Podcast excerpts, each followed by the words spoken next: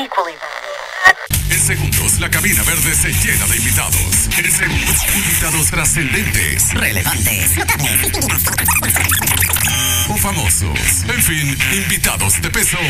Solo en Cocodrilo Radio 104.5.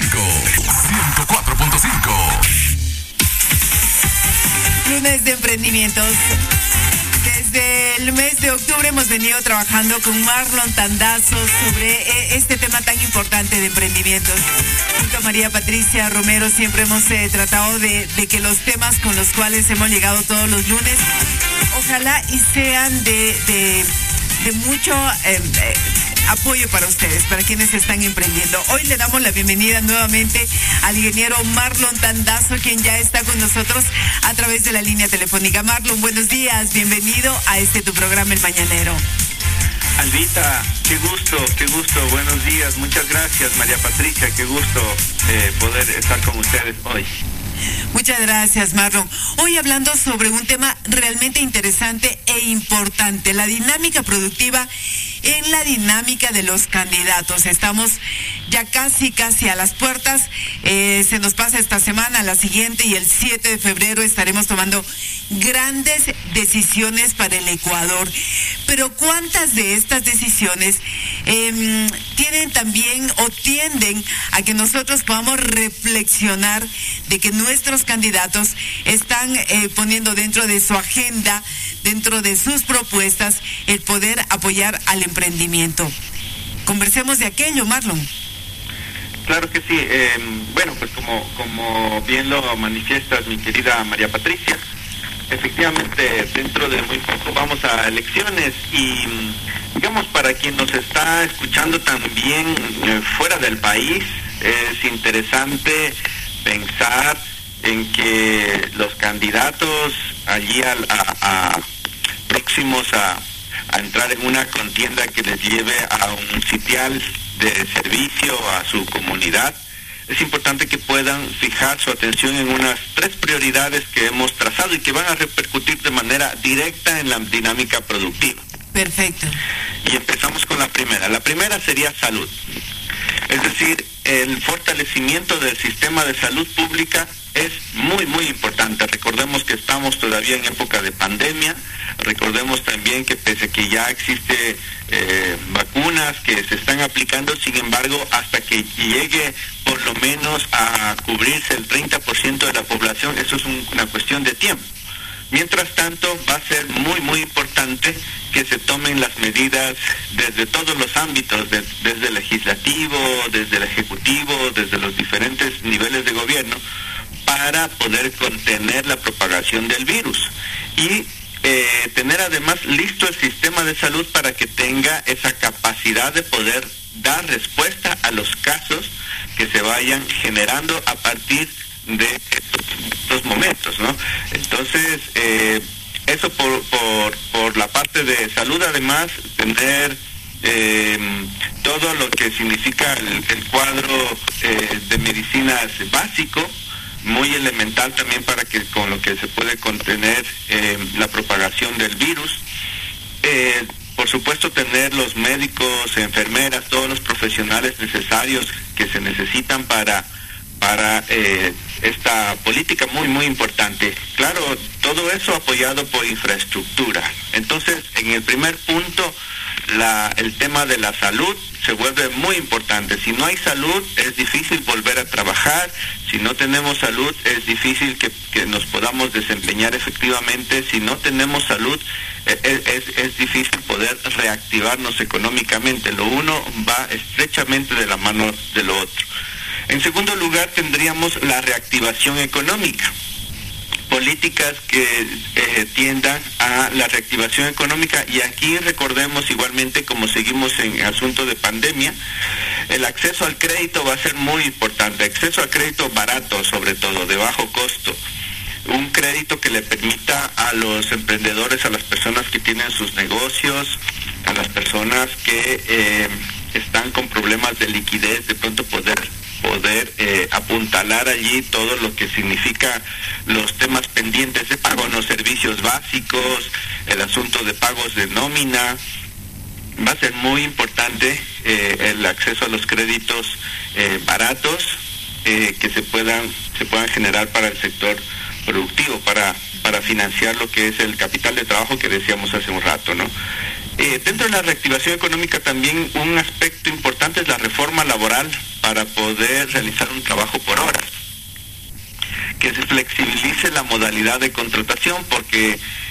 claro en este momento con, el marco jurídico con el que estamos, eh, hay un poquito de temor por parte de los empleadores en poder contratar, porque eh, se necesita allí una cierta flexibilización para que a, su vez esto genere mucho más trabajo, se generen muchas más plazas de, empleo para las personas que están eh, deseando trabajar y para quienes también, claro, necesitan allí mano de obra importante que colabore con sus con su giro de negocios.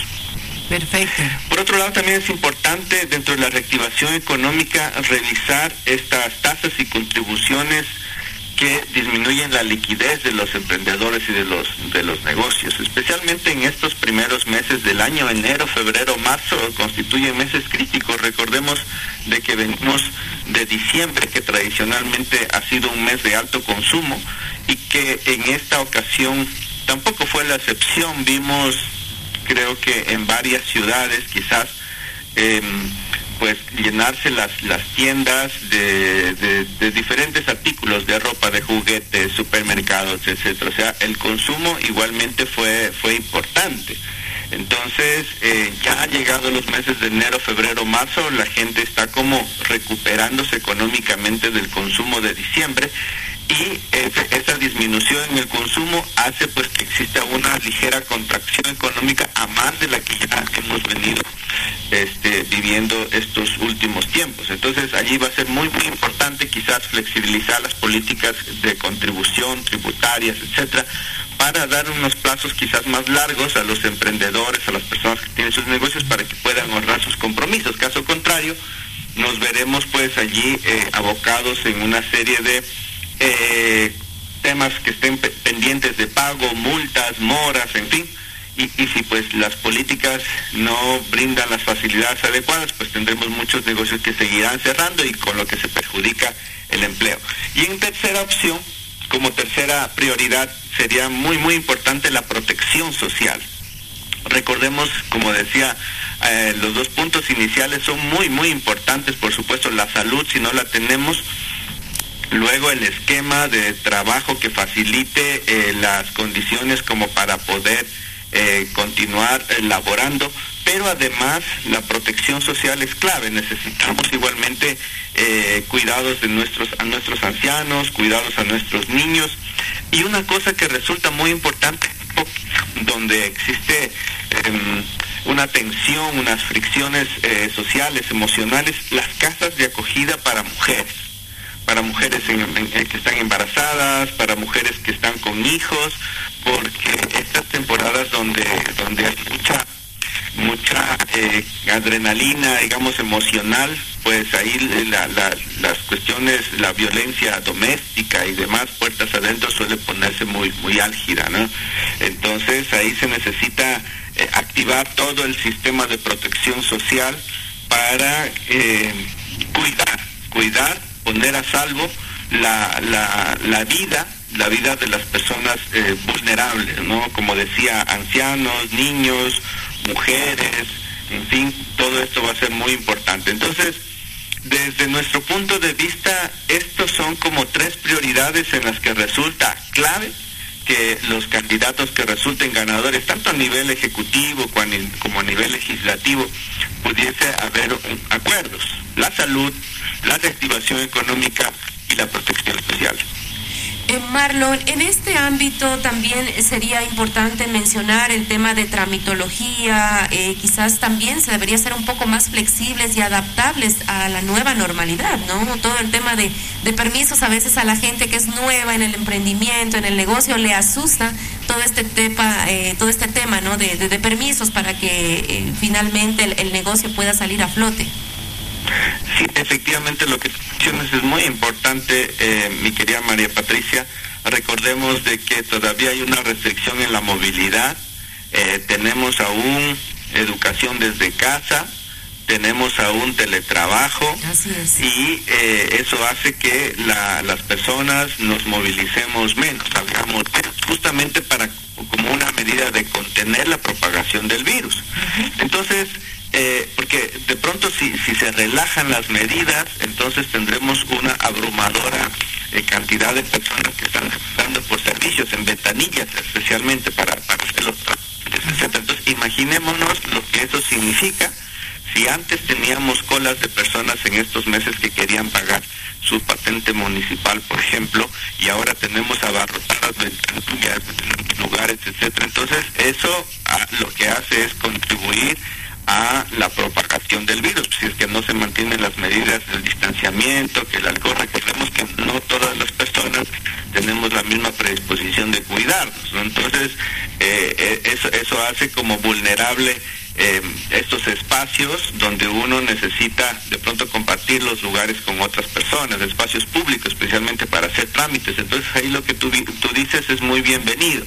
Es importante de que las, desde las diferentes instancias de gobierno, sean estas del Ejecutivo, municipales, del gobierno provincial, en fin, puedan hacerse estos trámites a través de canales digitales, a través de canales electrónicos, para que disminuyan inclusive los, las colas, el de vuelva mañana, vuelva la siguiente semana, el vuelva después de 15 días, de un mes, vuelva nunca. Eh, es, esta, esta cuestión permite poder ser más ágiles inclusive en la, en la, en la proporción de los servicios, en, dar los servicios. Excelente, excelente Marlon. Qué chévere poder eh, siempre tener esta buena información por parte tuya desde la perspectiva que tú has manejado durante muchísimo tiempo.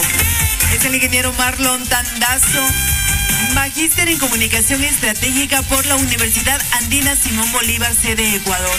Cerca de 20 años de experiencia en sectores público, privado y de cooperación internacional en proyectos de desarrollo colaborador de la Escuela de Comunicación Estratégica de Rosario, Argentina. Es articulista de opinión, miembro del Foro de Articulistas de Opinión de Loja, cofundador de la Asesoría de Negocios Mentoría Estratégica. Gracias por estar con nosotros, Marlon.